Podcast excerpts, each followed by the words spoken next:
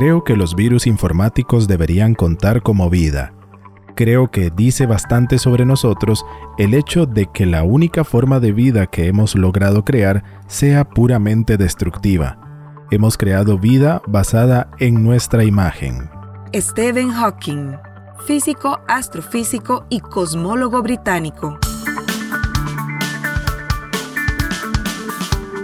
Onda UNE. Radio. Imagen y sonido, hasta donde estés.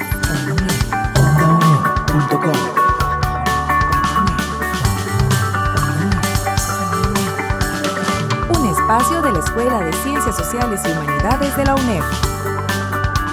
Hasta donde estés. Onda UNED. Acortando distancias.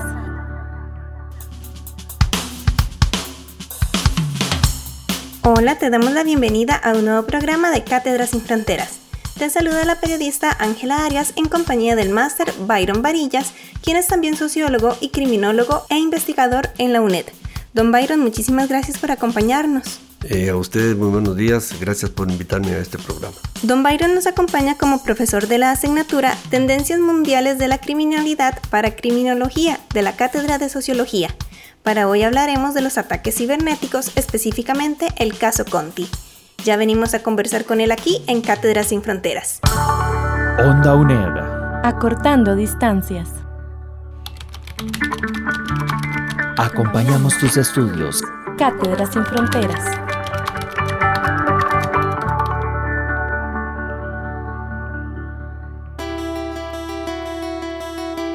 Te pasamos un volado.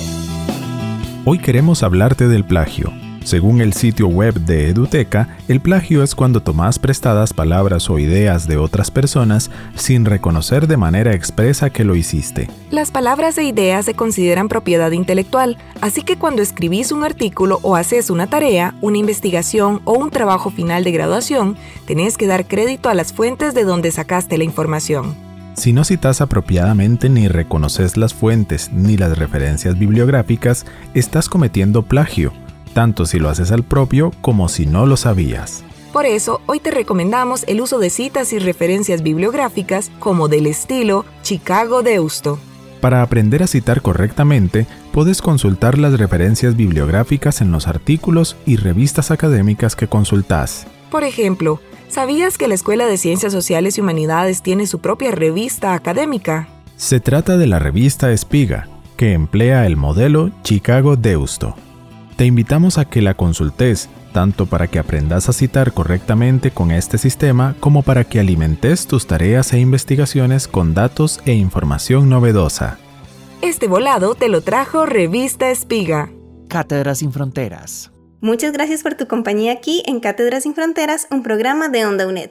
El profesor Byron Varillas de la asignatura Tendencias Mundiales de la Criminalidad para Criminología nos acompaña hoy para hablarnos del caso Conti. Profesor, empecemos por hablar de los ataques cibernéticos realizados contra las instituciones públicas de Costa Rica en los últimos meses. Se sabe que en los últimos dos meses Costa Rica recibió una embestida de ataques informáticos hacia más de 20 instituciones principalmente protagonizadas por el denominado grupo Conti Hackers, el cual logró extraer información de importantes entidades públicas como el Ministerio de Hacienda, el Ministerio de Trabajo y Seguridad Social, y más recientemente se sumó el ataque del grupo llamado Hives a los servidores de la Caja Costarricense del Seguro Social. Ahora bien, resulta pertinente preguntarse quién es Conti. Dado el peso que tiene su accionar a nivel internacional, pues eh, vamos a hablar un poco de él.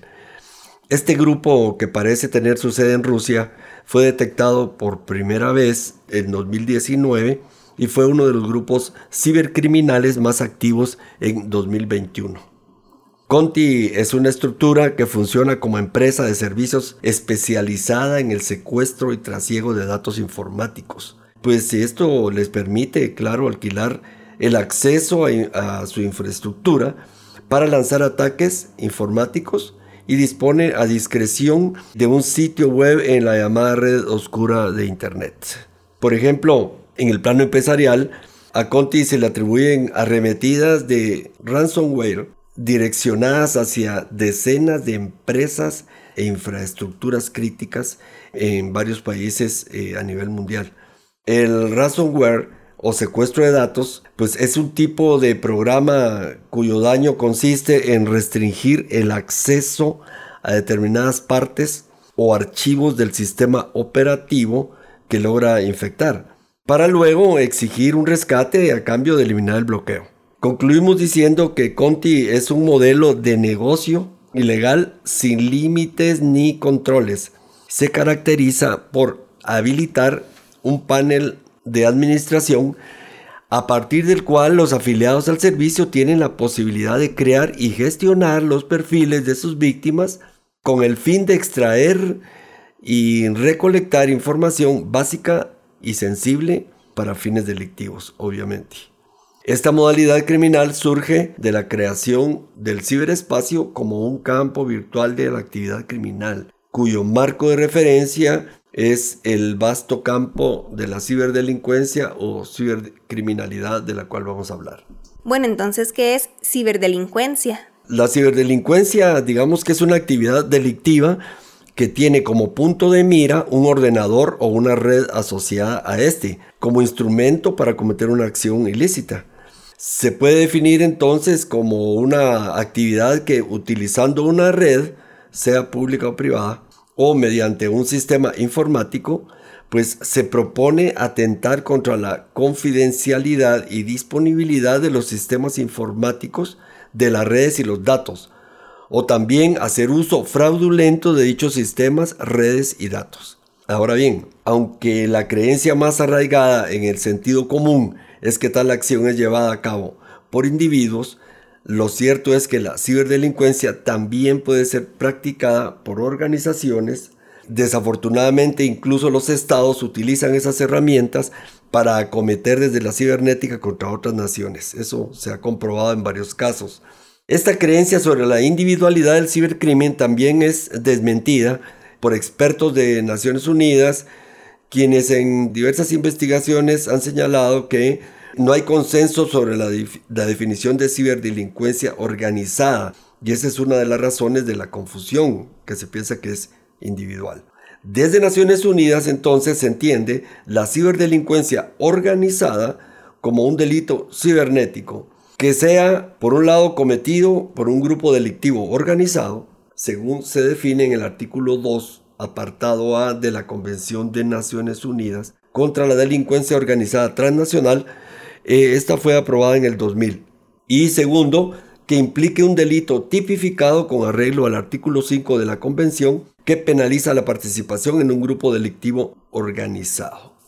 En todo caso, su principal propósito es el mismo, sea, dañar dispositivos o sistemas de usuarios u organizaciones o la captura de encriptamiento de datos, todo ello con fines de lucro personales o políticos. La ciberdelincuencia es un concepto complejo eh, abarca una multiplicidad de actividades ilícitas que tienen lugar de dos maneras, que es importante diferenciar porque caracterizan el tipo de actividades delictivas según la forma en que sean utilizadas las TIC. Así, en las acciones ilícitas consideradas ciberdelitos, se ha podido diferenciar entre aquellas facilitadas por la cibernética o aquellos basados en ella. De manera que, en el caso de los delitos facilitados por la cibernética, son identificados como delitos tradicionales en donde las TIC, de alguna manera, son el vehículo que hace posible su materialización. Es decir, las TIC desempeñan un papel fundamental en el método de operación o modus operandi del delincuente o los delincuentes. Caso contrario, los delitos basados en la cibernética incluyen aquellos que solo se pueden cometer utilizando computadoras, redes informáticas u otras de tecnología de comunicación de la información. O sea, el blanco de este tipo de delitos son las TIC propiamente. Lo cierto es que las tecnologías de la información y las comunicaciones han transformado indudablemente la idea que se tiene de la delincuencia o el crimen organizado han generado un cambio en la naturaleza de las actividades delictivas, digamos, el perfil de las personas que se involucran en ellas, asimismo, la modificación del tipo de delitos y el modus operandi de las organizaciones delictivas, que por supuesto se mueven en este ámbito de la realidad virtual. Se tienen algunas evidencias que las organizaciones criminales tradicionales parece que hace algunos años han tenido algunos intentos por incursionar en las acciones delictivas en línea o en términos de cooperación con la ciberdelincuencia. Y resulta que los individuos que participan en esa cooperación pueden ser, por ejemplo, codificadores o los denominados piratas informáticos. En el seguimiento a este accionar delictivo, pues se ha podido observar la formación de nuevos grupos y redes que cometen delitos cibernéticos y operan parcial o totalmente en línea, cuyos comportamientos se asemejan a los grupos delictivos organizados tradicionales, es decir, por ejemplo, el narcotráfico. ¿En qué se parecen, digamos, en cuanto al uso de mecanismos especiales que permiten preservar el anonimato de sus miembros y evadir la detección por parte de los aparatos de seguridad de los estados?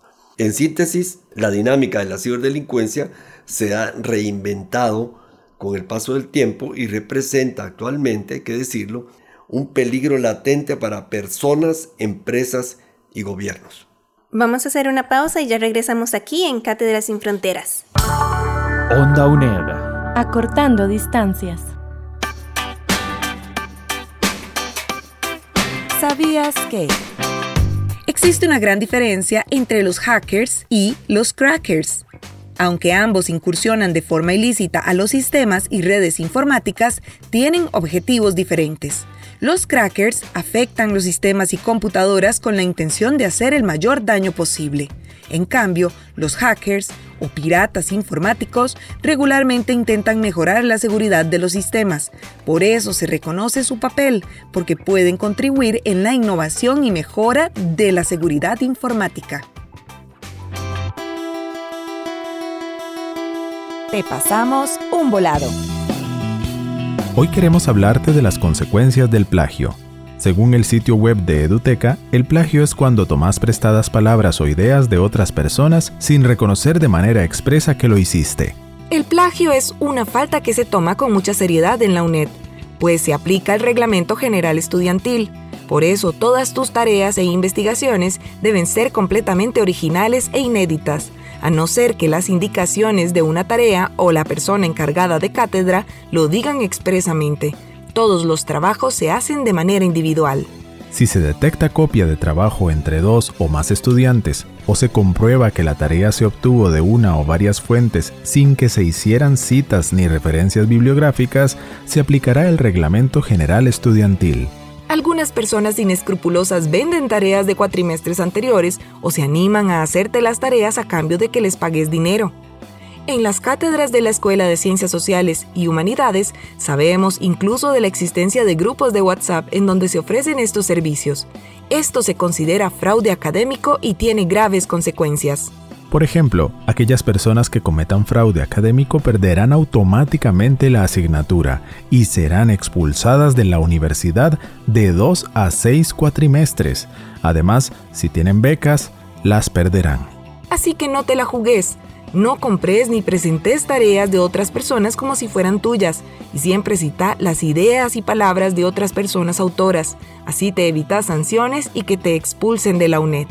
Mejor consulta artículos y revistas académicas de calidad que sustenten tu trabajo y formación profesional. En la Escuela de Ciencias Sociales y Humanidades te recomendamos visitar la revista Espiga, una publicación continua que respeta los derechos de autor. ¿A qué esperas? Este volado te lo trajo Revista Espiga. Radio Nacional 101.5 FM ondaunet.com. Acortando distancias. Muchas gracias por tu compañía aquí en Cátedras sin Fronteras, un programa de Onda UNED. Hoy nos acompaña el profesor Byron Varillas de la asignatura Tendencias Mundiales de la Criminalidad para Criminología. Don Byron, ¿cuáles son los tipos de delitos más conocidos de la ciberdelincuencia organizada a nivel global y cuáles son las debilidades u obstáculos para combatirlo? Vean, podríamos decir en general que los delitos más comunes en el campo de la ciberdelincuencia organizada es el secuestro de datos, por ejemplo, el robo de propiedad intelectual y el espionaje industrial. Por otro lado, se tienen, por ejemplo, las estafas informáticas que consisten en la suplantación de identidades financieras o personales, que también son muy comunes, así como las organizaciones especializadas en el ciberacoso y el trasiego de pornografía infantil. No obstante, en una amplia investigación que hace Santiago Acurio, eh, que es un investigador en este campo, identifica una extensa variedad de delitos informáticos que siguen proliferando. En este sentido, se considera que el único límite probable se presenta por la articulación de tres factores.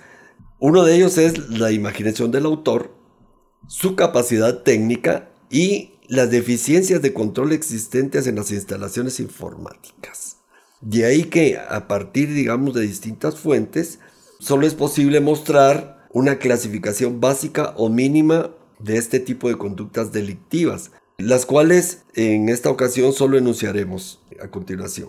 Eh, tenemos, por ejemplo, los fraudes, que se refieren a los datos falsos o engañosos, por ejemplo, la manipulación de programas o los conocidos caballos de Troya, la conocida como técnica del salami, falsificaciones informáticas, manipulación de datos de salida y el conocido como phishing, que es una modalidad de fraude informático diseñada con la finalidad de robarle la identidad a un sujeto pasivo.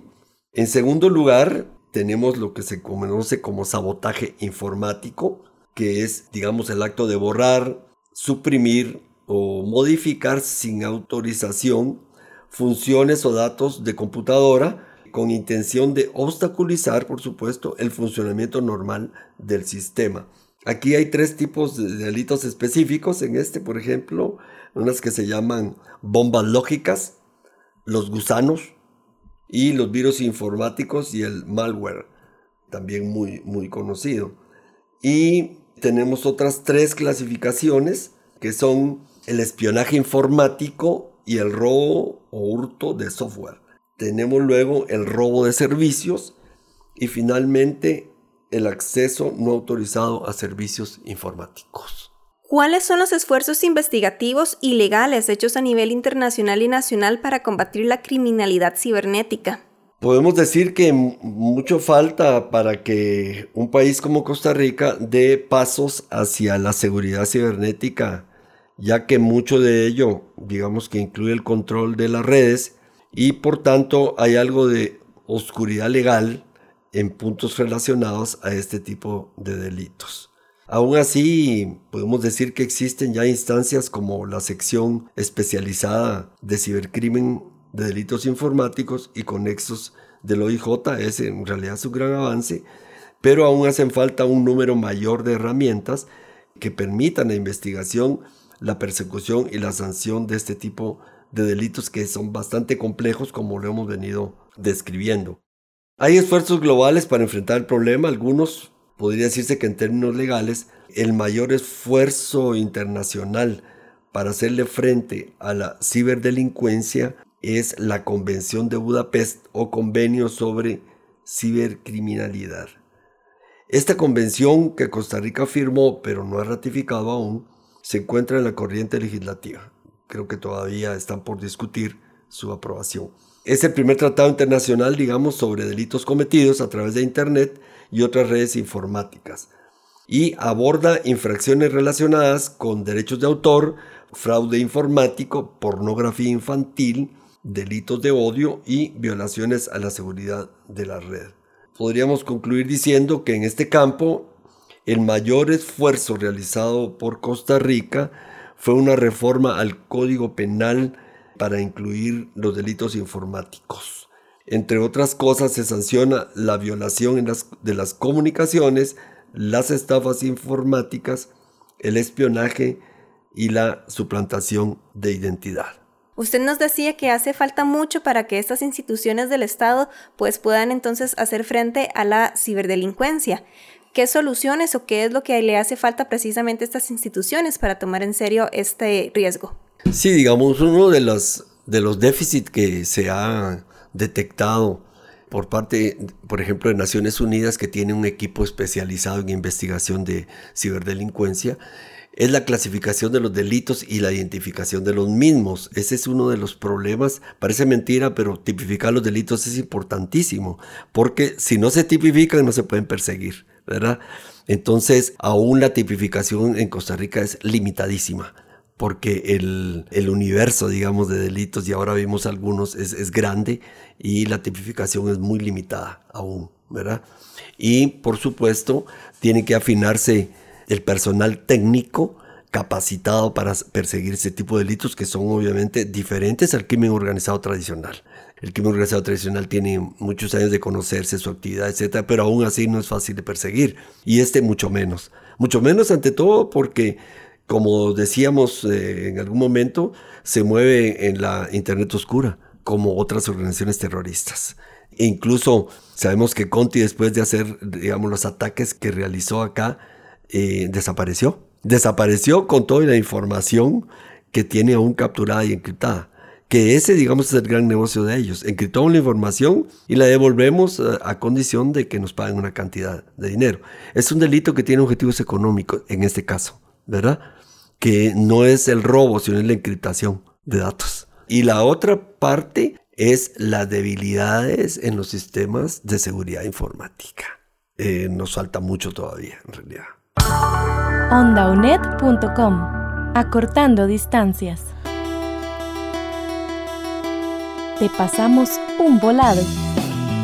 Hoy te contamos cómo vos también podés aportar a la solución de conflictos y problemas actuales. Las políticas públicas, las tecnologías, la medicina y hasta la infraestructura que conocemos hoy surgieron de investigaciones científicas y académicas. Las personas profesionales en ciencia, tecnología, arquitectura, legislación, medicina y muchos otros campos más necesitan de datos, información y conocimiento para tomar decisiones acertadas. Por eso, centros de investigación y universidades publican constantemente artículos académicos y científicos con los resultados que varias personas investigadores obtienen luego del análisis de fenómenos sociales y tecnológicos. Estos artículos dan luz a personas legisladoras, científicas, arquitectas, médicas y de muchas otras profesiones para solucionar los conflictos actuales. Estos artículos también alimentan otras muchas investigaciones. Vos, como estudiante, tenés el chance de leer artículos académicos en revistas especializadas para alimentar las investigaciones y tareas de tus cursos de la U. Incluso te servirán para tu trabajo final de graduación. Nosotros te recomendamos que visites la revista Espiga de la Escuela de Ciencias Sociales y Humanidades de la UNED. En ella encontrarás artículos gratuitos con los resultados de investigaciones sociales llevadas a cabo en Costa Rica y Latinoamérica. Al alimentarte vos de estas investigaciones, tenés chance de crear nuevo conocimiento y así aportar soluciones a los problemas y conflictos que detectes en tu comunidad o profesión. Este volado te lo trajo la revista Espiga. Cátedras sin Fronteras. Don Byron, muchísimas gracias por habernos acompañado aquí en Cátedras sin Fronteras. Con muchísimo gusto, Ángela. Para mí también es siempre un agrado colaborar con ustedes y poder abordar temas de tanta relevancia como del que hemos hablado. Onda UNED. Acortando distancias. Los ataques informáticos que sufrió Costa Rica son fruto de un esfuerzo coordinado por grupos criminales organizados que intentan tomar por la fuerza los datos que alimentan el quehacer regular de las personas funcionarias de las instituciones. Por esta razón, considerarlo un auto-hackeo es en realidad minimizar el problema y no tomar en serio lo amenazante que resulta para nuestro país. Esta modalidad criminal surge de la creación del ciberespacio, donde la realidad virtual tiene características particulares y se trafican datos valiosos para empresas privadas y públicas. Estos datos se trafican para fines ilícitos. Por ejemplo, pueden ser clave para una empresa si contienen información vital de sus usuarios, patentes, diseños de producto, especificaciones técnicas, de estrategias comerciales, entre otros. En el caso de Costa Rica, la ciberdelincuencia ha secuestrado los datos de los costarricenses mediante la encriptación de los mismos. Para revertir esto, el grupo criminal ha solicitado una alta compensación económica. Los delitos más comunes de la ciberdelincuencia organizada son el secuestro de datos, el robo de propiedad intelectual y el espionaje industrial. Por otro lado, con las estafas informáticas se suplantan identidades financieras o personales. También existe el ciberacoso con empresas denominadas granjas de troles, que se especializan en anular opiniones o denigrar personas. Actualmente los gobiernos están lejos de tomar en serio este tipo de amenazas, ya que esto requiere individuos muy especializados y gran cantidad de recursos. No es casualidad que la Caja Costarricense del Seguro Social contrate 1.200 personas más para ciberseguridad. Igualmente, las naciones más desarrolladas están generando soldados cibernéticos que ataquen o repelen ataques de naciones enemigas que puedan desestabilizar servicios públicos como energía y agua. Falta mucho para que un país como Costa Rica avance hacia la seguridad cibernética, porque esto incluye control de las redes, o sea, hay algo de oscuridad legal en puntos relacionados a este tipo de delitos. Aún así, ya existen instancias como la sección especializada en cibercrimen, delitos informáticos y conexos del organismo de investigación judicial, así como la Agencia de Protección de Datos de los Habitantes. Pero es importante darles muchas más herramientas de sanción. Te recordamos que podés escuchar y descargar este programa de radio en el sitio web ondaunet.com en donde encontrarás más material para este y otros cursos. Podés buscarnos también en redes sociales. En Instagram y Facebook nos encontrás como OndaUNED.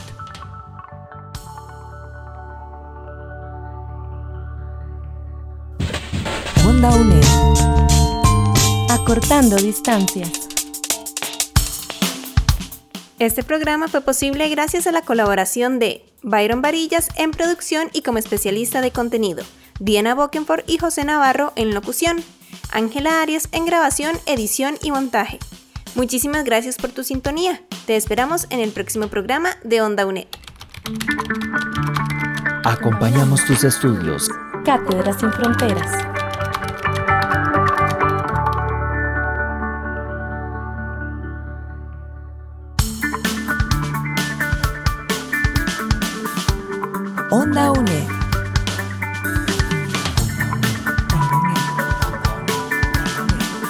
Imagen y sonido. Hasta donde estés.